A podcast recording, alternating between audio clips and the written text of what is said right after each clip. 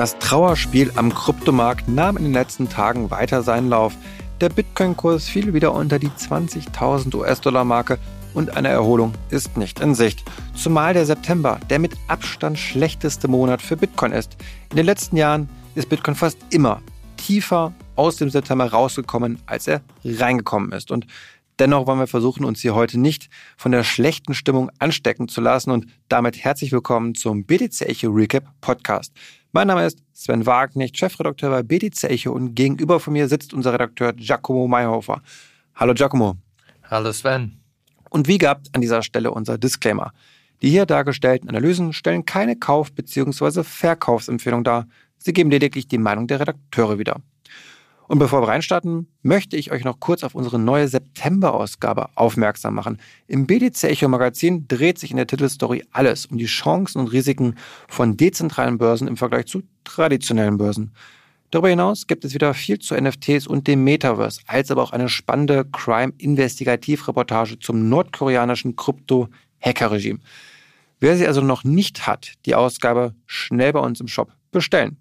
Und als Themen erwarten uns heute Genau, in dieser Reihenfolge. Zuerst tote Hose bei Metaverse Games. Dann Digitalstrategie der Bundesregierung, vergiss Blockchain. Als drittes hätten wir Ethereum Merge. Gibt es durch ja, Proof of Stake ein Zentralisierungsproblem? Und als viertes Thema haben wir den starken US-Dollar und die mögliche Gefahr für die Bitcoin-Etablierung in Schwellenländern.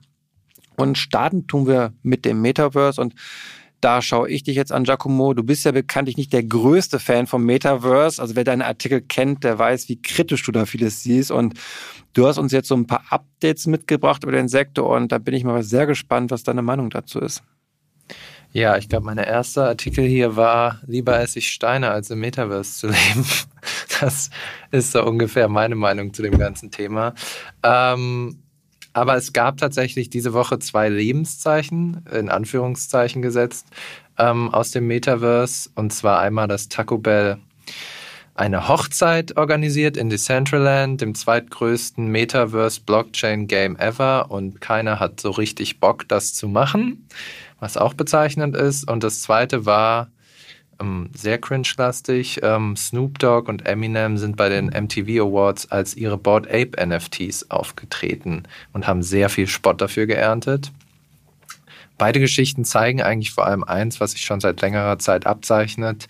Das Metaverse steckt in einer Sinnkrise und der Begriff ist eigentlich nur noch, ah ja, ist eigentlich nur noch ein Gespött im Internet. Immer wenn es darum geht und solche Sachen kommen, machen sich die Leute lustig und man muss das ja ganz äh, ins Verhältnis setzen. Ich meine, 2021, als Facebook sich in Meta umbenannte, war der große Hype. Wir hatten irgendwie Prognosen von Goldman Sachs, 12 Billionen Dollar Wirtschaft pro Jahr in fünf bis zehn Jahren, die Zukunft des Internets. Es wurden wirklich Milliarden investiert und die Realität jetzt 2022 ist vor allem für Blockchain-Games total tote Hose.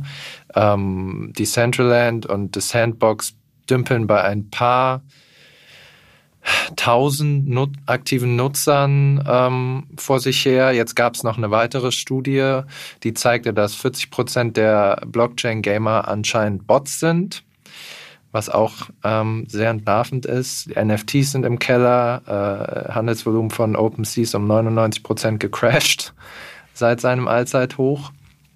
Genau, und immer wenn es ums Metaverse geht, ist eigentlich der Spott nicht weit. Also wir hatten letzte Woche dieses Selfie von Mark Zuckerberg aus Horizon und die Reaktion von allen war eigentlich nur, meine Güte, sieht das scheiße aus, wer will darin Zeit verbringen?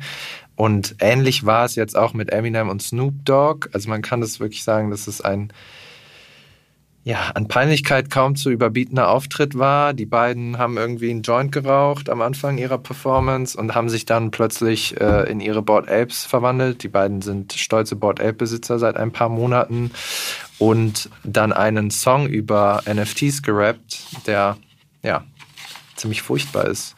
Und das Ganze wurde verkauft unter dem Titel Die Zukunft ist hier und genau den haben auch die meisten Leute in den sozialen Medien aufgegriffen und äh, unter dem Tweet, die Zukunft ist hier, einfach nur Bilder von sehr alten Videospielen und äh, animierten Musikvideos gepostet, um einfach zu zeigen, dass das Ganze schon seit 20 Jahren gibt und sogar beschissener aussieht als damals. Ähm, mir besonders hat gefallen ein Tweet vom PR-Chef von CD Projekt Red. Das ist einer der größten europäischen Videospielkonzerne, unter anderem bekannt für The Witcher. Das kennt vielleicht der ein oder andere. Und der hat beim Anblick dieser Performance geschrieben, ich glaube, wir haben gerade den Kreis geschlossen und sind dort angekommen, wo Eiffel 65 1998 mit ihrer Hitsingle Blue, I'm die, I'm da waren. Da ja. kann ich mich noch gut dran erinnern an den Song. Da war ich noch echt, da war ich noch ein Kind, war ich da an der Grundschule, glaube ich, oder ich war gerade der weiterführenden Schule.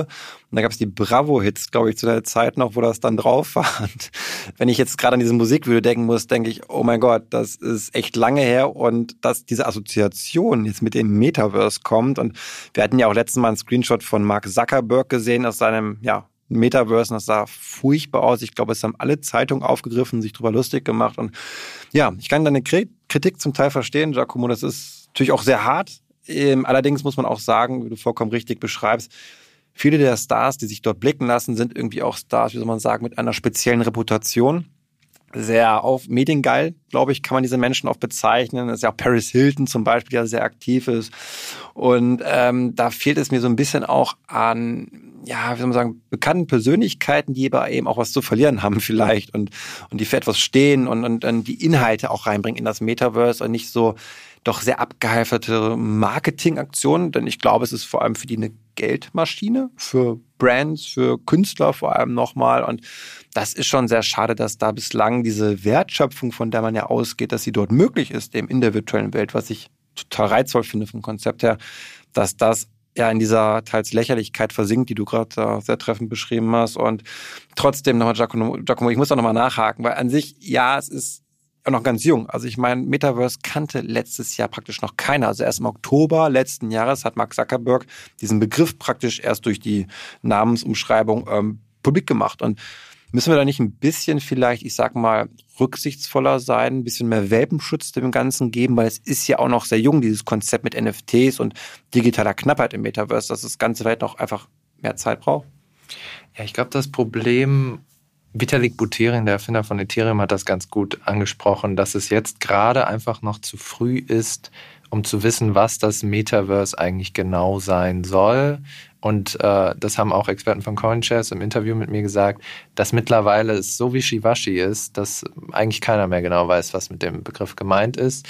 Und ähm, als Facebook damals sich in Meta umbenannt hat, also sind die eigentlich einem Beispiel gefolgt, was jetzt viele überraschen wird, ähm, aber schon Jahre vorher, so ab 2018 hat Fortnite angefangen, sich als Metaverse zu verstehen. Also nicht nur als Spiel, sondern wir machen auch Konzerte, wir zeigen Filme, die Leute können hier abhängen und immer mehr haben gecheckt, oh, okay, äh, die Leute feiern das ab. Ähm, da sieht man auch ein bisschen den Unterschied. Ähm, bei Fortnite ist es jetzt mittlerweile üblich, dass wirklich Stars, Travis Scott, Ariana Grande, richtig abgefahrene Konzerte geben, die halt, und das ist der große Unterschied, qualitativ geil sind. Also die verwandeln sich da äh, alle 30 Sekunden irgendwie. Travis Scott ist ein Rapper, der wird dann zu einem Riesen und holt irgendwie die Sterne vom Himmel und es ist total trippy und interessant.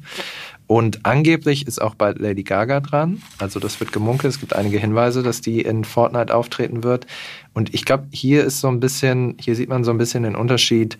Es gibt schon einige vielversprechende Zeichen. Diese Konzerte werden von Millionen von Zuschauern. Travis Scott waren, glaube ich, über 20 Millionen. Das ist das meistgesehene Konzert wow. der Welt. Also es gibt kein Echtkonzert, was von so vielen Leuten verfolgt wird. Ja, schwer möglich. 20 Millionen. Wenige genau. Länder haben so viele Einwohner. Ne? Also genau. ja, ja, es Viertel muss halt gut gemacht sein. Und das fehlt gerade im Blockchain-Bereich einfach noch. Ähm, es fehlt an Qualität und an künstlerischem, hochwertigem Material. Und das ist, wie du gesagt hast, eine große Geldmaschine und oft einfach cringiger Schrott. Und ich glaube, das muss sich ein bisschen ändern. Und dann können wir auch nochmal über das Metaverse sprechen. Ja. Und die Bedeutungslosigkeit äh, von Blockchain ist nicht nur im Metaverse zu beobachten, sondern auch in der neu verabschiedeten Blockchain-Strategie der Bundesregierung, die diese Woche verkündet wurden. Du hast dir das angeschaut. Was genau ist denn da zu sehen? Genau, also Bedeutungslosigkeit kommt ja immer auf den Blickwinkel an. Manche Leute sehen das zumindest dann leider so. Ich sehe das gar nicht so. Ich finde sie unfassbar wichtig irgendwie auch. Und die Bundesregierung anscheinend hat das aber nicht so auf dem Schirm, denn bei ihrer Kundgebung der Digitalstrategie, und wir hatten jetzt das Treffen gehabt oder die Tagung auf dem Schloss Meseberg, haben wahrscheinlich viele auch in den Nachrichten gesehen.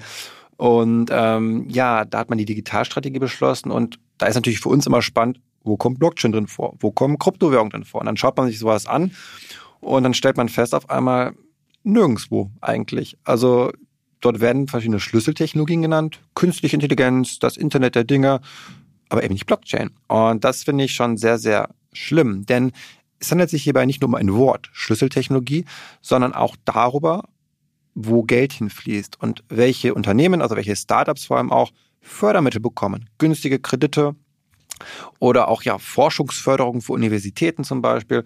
Und das bedeutet letztendlich, dass man die Blockchain-Technologie ganz konkret benachteiligt gegenüber anderen Technologien. Es ist wie eine Technologie zweiter Klasse, wo man zum Entschluss kommt, die bedarf vielleicht nicht so die Förderung wie eben künstliche Intelligenz oder Industrie 4.0 im Sinne des Internet äh, aus Things. Und das ist natürlich, finde ich, schon echt, ja, sehr traurig zu sehen, zumal wir 2019 damals mit der alten Bundesregierung ja noch ähm, die Blockchain-Strategie hatten, die verabschiedet worden ist und wo man den Eindruck bekommen konnte, okay, jetzt ist Blockchain eben auch eine Schlüsseltechnologie, man schreibt ihr eine hohe Bedeutung zu, eben für unsere Volkswirtschaft. Und dass man davon jetzt ähm, drei Jahre später im Grunde genommen abrückt, einen Bedeutungsverlust eben dieser Blockchain-Technologie ähm, ja, bescheinigt, das finde ich schon sehr, sehr hart. Und dann liest man so etwas in der Digitalstrategie, wo nur ein Bezug geschaffen wird zu, ja, Kryptowährungen. Und, und da ist ja auch wichtig, dass das alles nachhaltig ist, dass wir die Steuergesetze einhalten und da setzen wir uns für eine EU-weite einheitliche Regulierung ein, beziehungsweise eine, eine EU-weite Aufsicht. Also die Verantwortung wird hier so ein bisschen nach Brüssel geschoben und es hat auch einen sehr negativen Beigeschmack, indem man eben nur auf eben die Nachhaltigkeitsaspekte aufmerksam macht und da kommt bei mir immer schnell so der Eindruck hoch, okay, es heißt wieder Blockchain gleich Energiefresser, auch wenn eben 99 Prozent aller Blockchains auf Proof of Stake basieren und überhaupt nicht Energiefresser sind. Aber hier scheint das Narrativ und die Fehlwahrnehmung einfach mancher Politiker noch so dominant zu sein, dass eben die böse, böse Blockchain hier eben als Stromfresser herhalten muss. Kryptowährung natürlich als Steuervermeidungstool oder für kriminelle Menschen. Das ist der Eindruck, wenn man in zwei oder drei Sätzen war es jetzt in der Digitalstrategie nur das schreibt, überhaupt nichts von Schlüsseltechnologie sagt. Also ganz, ganz ja, negatives Bild hier. Und ähm, wir haben das sowas ähnliches auch schon gesehen bei der Start-up-Strategie der Bundesregierung. Die wurde ebenfalls erst kürzlich veröffentlicht. Auch, wie ich finde, eigentlich ein, ein Dokument, was insofern wichtig ist, weil es eine Signalwirkung hat. Also was hat man auf dem Schirm? Und auch hier Blockchain anscheinend nicht. Blockchain kommt dort nicht vor. Es wird einfach nicht genannt, dieser Begriff. Und das ist, finde ich, schon traurig, wenn man hier zwei Strategien hat, die Digitalstrategie und die Startup-Strategie der Bundesregierung. Und das Ergebnis so ernüchternd ist bei Blockchain. Und ja, mich, mich stört sowas. Es, es drängt sich bei mir auf der Eindruck auf, dass man sich hier wirklich nur um diese populären Themen kümmert, was vielleicht nicht so eine große Lobby hat, ähm, weil man eben auch als Politiker es keinen großen Mehrwert bringt, sich, sage ich mal, dafür einzusetzen jetzt auch, sondern lieber eben andere Themen aufgreift, wo das Verständnis vielleicht auch größer ist, weil mit Blockchain müssen wir alle, da können nur wenige Menschen etwas mit anfangen. Und so geschieht dann eine Selektion von, ja, oder Schwerpunktsetzung von Technologien, die finde ich dann nicht der wirklichen Bedeutung dem Ganzen, ja, gerecht wird. Und das ist sehr schade, zumal wir in Deutschland einen sehr aktiven Staat immer haben, ähm, der auch immer höhere Staatsquote hat. Die Steuerbelastung nimmt immer weiter zu. Und wenn wir schon eben sagen, okay, der Staat nimmt seine aktive Rolle ein, dann wünsche ich mir eben auch, dass er auch hier eine, eine bessere Verteilung von Fördermitteln, auch von, von Wirtschaftsförderung vornimmt. Ähm, wenn er da eben schon so aktiv ist, er kann sich auch zurückhalten, finde ich auch legitim, nur dann müsste man eben, finde ich, auch eine geringere Staatsquote irgendwie anvisieren als das, was gerade Realität ist. Und ja, ich kann mich ja lange darüber aufregen, das möchte ich aber gar nicht. Ähm, lass uns zu einem anderen Thema kommen. Da schaue ich wieder zu dir rüber, Giacomo nämlich Ethereum. Ich meine, wir berichten da jeden Tag mit, glaube zwei, drei Artikeln inzwischen. Das ist so ein, so ein Dauerthema angesichts des Merch, der uns ja bald bevorsteht im September oder hoffentlich dann bevorsteht, wenn alles glatt läuft. Und da war so ein Thema auch mal die Dezentralität von Ethereum, wenn das jetzt auf Proof of Stake dann umgemünzt wird, ob es da nicht irgendwie auch Nachteile gibt. Und da würde ich dich jetzt zu fragen, Giacomo, gibt es die Nachteile? Genau, diese Diskussion läuft eigentlich gerade diese Woche. Also die gibt es schon länger, aber die läuft gerade sehr heiß an. Und ähm, zum Merge muss man halt sagen, dass ähm, was da passiert, ist einfach die Umstellung von Proof of Work auf Proof of Stake. Und statt den Minern sichern nun Validatoren das Netzwerk ab per Stake. Und genau dieser Switch ähm, kreiert zwei Probleme. Und zwar einmal die Abhängigkeit von dem Netzwerk von Internet Service Providern und ähm, zum anderen eine Tendenz zur Zentralisierung unter Stakern. Und manche oder viele befürchten, dass das die Zukunft oder die Unabhängigkeit von Proof of Stake Ethereum langfristig bedrohen könnte. Zum ersten Punkt, es ist wirklich gravierend. Wenn man es ganz überspitzt sagen will, kann man es so formulieren, dass sich eigentlich Ethereum, so wie es gerade ist, äh, vom guten Willen von Jeff Bezos abhängig macht. Also die Netzwerkknoten laufen zu mehr als 50 Prozent über Amazon Web Services. Und wenn Jeff Bezos wollte, könnte er jederzeit sagen, okay, wir verweigern euch den Zugriff. Das klingt jetzt erstmal wie ein Hirngespinst, aber diese Woche hat tatsächlich ein anderer großer Internet-Service-Provider gesagt, dass er keine Leistung mehr äh, an Krypto-Netzwerke gibt, und zwar Hetzner, und dass ähm, 16 Prozent der Netzwerkknoten liefen, von Ethereum liefen über Hetzner. Ähm, das ist also durchaus eine reelle Gefahr. Ich habe auch mit dem CEO von Everstake, ein, einem der größten Staking-Provider, gesprochen diese Woche. Und die sitzen in der Ukraine und haben das ganze Problem nochmal auf eine andere Art und Weise erlebt, was passiert, wenn sozusagen einem der Zugriff verwehrt wird. Äh, und der meinte auch, ja, ich brülle oder ich schreie eigentlich schon seit Monaten, Jahren so, Leute, es geht nicht, wir können uns nicht so von Amazon abhängig machen, wir müssen eine andere Lösung finden. Das ist der erste Punkt. Der zweite Punkt ist, wie gesagt, äh, die Konzentration vom Staking bei ganz wenigen Entitäten. Also nur um es mal zu erklären, um zu staken, Validator zu werden, braucht man 32 Ethereum momentan. Das sind rund 40.000 Euro. Die muss man erstmal in der Tasche haben. Und deswegen gibt es sozusagen Staking-Provider. Darunter sind große Börsen wie Kraken oder Binance. Da kann ich dann mein Ethereum, wenn ich nur eins habe oder zwei, kann ich das da hingeben und die staken das für mich. Die haben ja genug, die können dann mehrere Validatoren stellen. Und äh, einer der Chefentwickler von Ethereum hat auch schon gewarnt, dass wenn einer dieser Provider ungefähr ein Drittel des gesamten Stakes ähm, hat, dass ein zu großer Einfluss auf das Netzwerk wäre, dass man sozusagen äh, Gefahr läuft, ein Staking-Kartell zu bekommen und auch, ähm, dass der größte Staker oder die größten Staker das Netzwerk theoretisch zensieren können. Und den Fall haben wir schon, und zwar nämlich bei Lido, dem größten Staking-Provider, der über 30 Prozent ähm, des Stakes äh, verantwortet und der betrieben wird von, also nicht betrieben, aber die, unter den Stakern sind viele große Hedgefonds, unter anderem Andresen Horowitz, den wahrscheinlich mittlerweile jeder kennt. Und das, das Angstszenario ist so ein bisschen, dass ähm, fast alle davon in den USA beheimatet sind, also Andresen Horowitz, Coinbase Ventures äh, und andere.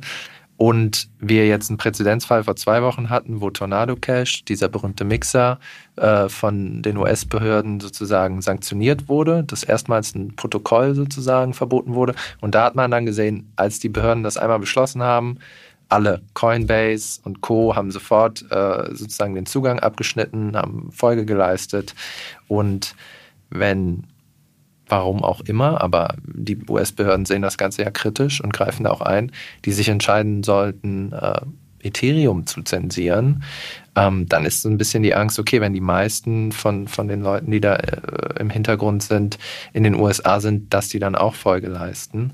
Und Okay, das ist jetzt irgendwie alles sehr depressiv, muss ich sagen.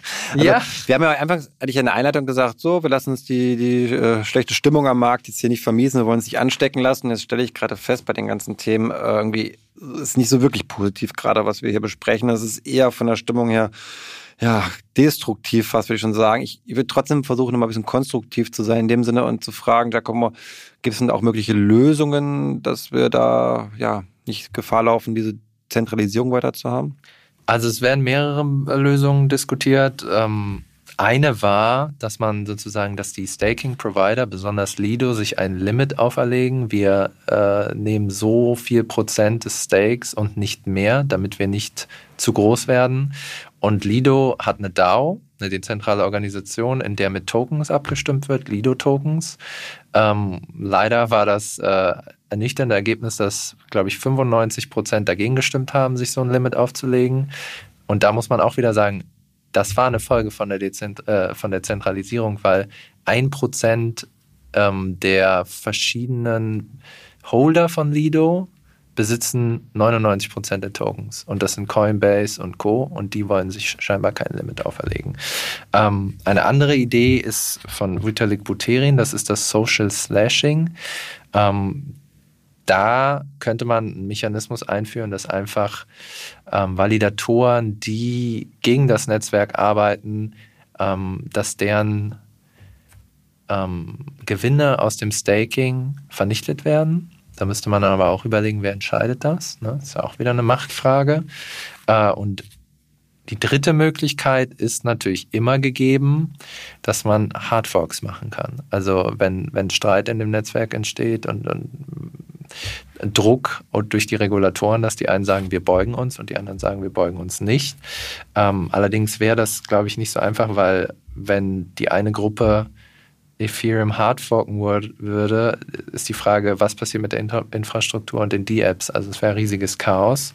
Ähm, einer unserer Kollegen, Johannes, hat auch geschrieben, in, dass in so einem Szenario Ethereum sich mehr oder weniger zerstückeln könnte. Also es ist jetzt man malt jetzt ein bisschen den Teufel an die Wand, aber da ist durchaus Gefahrenpotenzial drin und da muss man ein Auge drauf haben und überlegen, wie man das Problem in den Griff bekommt. Dann hoffen wir auf eine gewisse Reformbereitschaft, vielleicht auch im Sektor, äh, dass man hier die notwendigen Maßnahmen ergreift, damit dieser Sektor, ja, das Ökosystem dann auch von Ethereum einfach stabil bleibt, weil das ist das große Smart Contract Protokoll. Da basieren hunderte, wenn nicht gar tausende Anwendungen drauf. Wenn das halt mal schief geht, dann haben wir einen riesengroßen Knall. Also sehen wir nochmal was ganz anderes von den Kursen auch.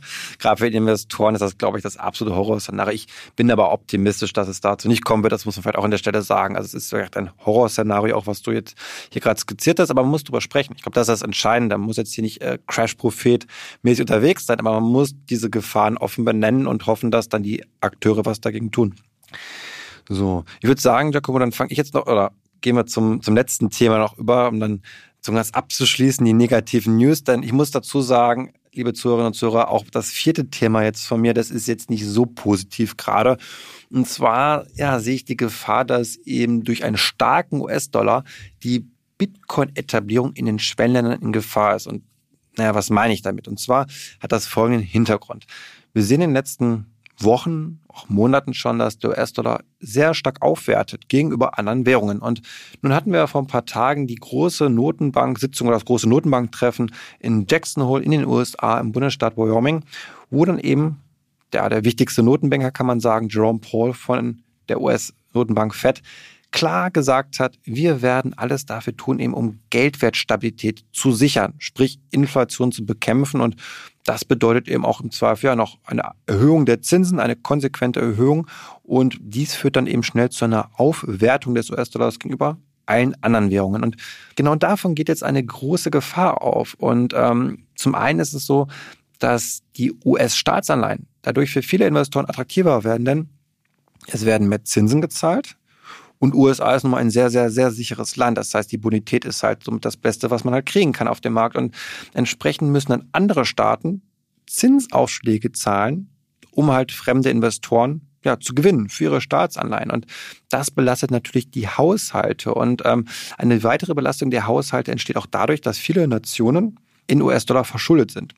Und wenn jetzt also der US-Dollar aufwertet, dann werten auch die Schulden auf und es wird immer teurer, diese zurückzuzahlen. Ich muss also immer mehr Einheiten meiner, ich sag mal, inländischen Währung aufnehmen, um halt meine Schulden zurückzahlen zu können. Und das hat in der Vergangenheit, in den letzten Jahrzehnten immer wieder zu Zahlungsausfällen geführt, zu Nationen, die nicht mehr in der Lage waren, eben ihre US-Dollar-Schulden zu bezahlen und das waren vor allem eben die ja, wirtschaftlich schwächeren Länder, das waren vor allem die Schwellenländer und ganz insbesondere auch Lateinamerika. Und da gab es schon mal die Situation, Ende der 70er, Anfang der 80er Jahre, die ziemlich an heute ja, sich, äh, wo man sich dran erinnern kann, äh, wo wir ein ähnliches Szenario hatten. Und zwar ist die Inflation damals auch in die Höhe geschossen. Die Energiepreise sind explodiert und die US-Notenbank hat damals sehr konsequent reagiert. Sie hat eine Vollbremsung hingelegt. Damals der Notenbankchef Paul Fokker hat die Leitzinsen extrem angehoben. Ich glaube, es ging so Richtung 20 Prozent. Und das hat dazu geführt, dass der US-Dollar stark aufgewertet hat gegenüber anderen Währungen und auf einmal die Schwellenländer und Lateinamerika nicht mehr in der Lage waren, ihre Schulden zu bedienen. Also Mexiko damals als, mit als erstes Land äh, konnte eben nicht mehr den Schuldendienst leisten. Und dann kam es ja zu weiteren Verhandlungen zwischen dem Internationalen Währungsfonds, der ja diesen Ländern auch Kredite gegeben hat. Und die mussten sich dann ja dem IWF unterwerfen, kann man sagen. Und ähm, muss dann eine starke Austeritätspolitik durchführen, also eine Sparpolitik, die dieses der diese Region Lateinamerika ja fast ein Jahrzehnt zurückgeworfen hat. Also man spricht von der verlorenen Dekade der 80er Jahre durch eben ja die, die US-Dollar-Aufwertung letzten Endes. Und daher ist, glaube ich, hier auch eine hohe Offenheit gegeben in diesen Ländern gegenüber Bitcoin, um hier eine Unabhängigkeit gegenüber dem US-Dollar zu gewinnen. Und diese Adaption, die wir gerade sehen, die in Lateinamerika wirklich Fahrt aufnimmt, äh, wo die Menschen da sehr, sehr offen für sind, äh, wo wir viele Kooperationen ja auch in letzter Zeit sehen zwischen Unternehmen, auch Kryptointegrationen. Und die sehe ich jetzt so ein bisschen in Gefahr. Denn wenn sich das eben wiederholt, das Szenario der 80er Jahre, dann könnte es sein, dass Länder wie auch El Salvador, Argentinien nicht mehr ihren Verpflichtungen nachkommen können und Geld brauchen. Geld vom IWF. Und wir wissen, dass die IWF ein harter Gegner von Bitcoin ist, genau wie die Weltbank auch. Und die EWF hat auch schon El Salvador mehrfach gerügt, dass es doch sofort vom Bitcoin-Standard Bitcoin Abstand nehmen soll. Ähm, El Salvador hat ja Bitcoin eingeführt, wie wir alle wissen. Und ähm, das würde für mich bedeuten, jetzt wenn auf einmal die Länder Geld brauchen, dass dann IWF sagt, okay, bekommt ihr nur, wenn ihr die Finger von Bitcoin lasst. Auch in El Salvador ist dann sozusagen der juristische Status als legales Zahlungsmittel, dass der Ruck abgewickelt wird. Und das ist eine Gefahr, die ich gerade sehe und wo ich auch glaube, dass das auch ein Grund ist, warum andere Länder sich vielleicht auch zurückhalten, gerade mit der Einführung von Bitcoin. Nicht nur, weil der Kurs von Bitcoin zusammengebrochen ist, sondern auch, weil sie vielleicht befürchten, dass politischer Druck aus den USA von den Institutionen wie Weltbank und IWF auf sie ja, hineinprasseln. Und gerade die nächsten Monate werden da ganz entscheidend sein, weil wir sehen schon die hohe Inflation, die diese Länder stark betrifft, die ganzen Probleme mit den Lieferketten. Und wenn jetzt eben noch die Auslandsschulden der US-Dollar eben so aufwertet, dann könnte das viele eben ja das Genick brechen und dann muss neu verhandelt werden. Und äh, beim Verhandeln glaube ich, dass dann ja Bitcoin, die Bitcoin-Adaption leiden muss als erstes. Und ähm, genau, Giacomo, ähm, wie, ist, wie ist da deine Ansicht zu? Glaubst du, dass das ein realistisches Risiko ist oder denkst du, dass Lateinamerika und die Menschen dort eher sagen werden, vielleicht jetzt erst recht, wir haben vielleicht große Probleme, aber wir wollen uns unabhängig machen vom US-Dollar? Also im Fall von El Salvador kann man sagen, dass Bukele, der Präsident, ähm, ja, in gewisser Weise glaube ich das sogar ganz geil fände, sich da so als Revolutionär ähm, zu inszenieren, der jetzt hier gegen die USA und sonst wie in den Finanzkrieg zieht. Aber ob der den Rückhalt in der Bevölkerung hat, das weiß ich nicht, weil wenn man sich an die Einführung äh, vom Bitcoin-Standard in El Salvador zurückerinnert, letztes Jahr im Herbst, ich glaube im Oktober war es, da sind ja sehr viele Leute auf die Straße gegangen, die wollten das nicht, die wollten kein Bitcoin. Ähm, wenn man sich die Zahlen anschaut von der wirklichen Adoption in El Salvador, sind die auch sehr ernüchternd. Also es ist ähm, unter 50 Prozent, ich glaube teilweise sogar unter 10 Prozent. Ähm, ob die jetzt ihre finanzielle ja, Souveränität aufs Spiel setzen für Bitcoin, das weiß ich nicht. Das glaube ich nicht. Ähm, das dürfte spannend werden. Ähm, genau, vor allem wenn dann irgendwann Kredite benötigt werden, um halt die öffentliche Versorgung zu gewährleisten. Und wenn es dann hart auf hart kommt und es das heißt zum IWF, ihr kriegt Geld, aber nur wenn ihr Bitcoin sozusagen aus eurem System nimmt. Ja gut, was wird dann passieren? Wahrscheinlich wird sich dann die EWF durchsetzen. Das wäre meine Befürchtung zumindest. Ich hoffe nicht, dass es so weit kommt und lassen uns vielleicht auch hier mit diesem Podcast, der nicht immer so optimistisch war, dennoch optimistisch schließen. Und meine Hoffnung ist, dass Lateinamerika nicht in eine neue Schuldenkrise verfällt, dass sie also die harten Monate, die jetzt auf uns zukommen, überstehen werden, auch die US-Dollar-Aufwertung.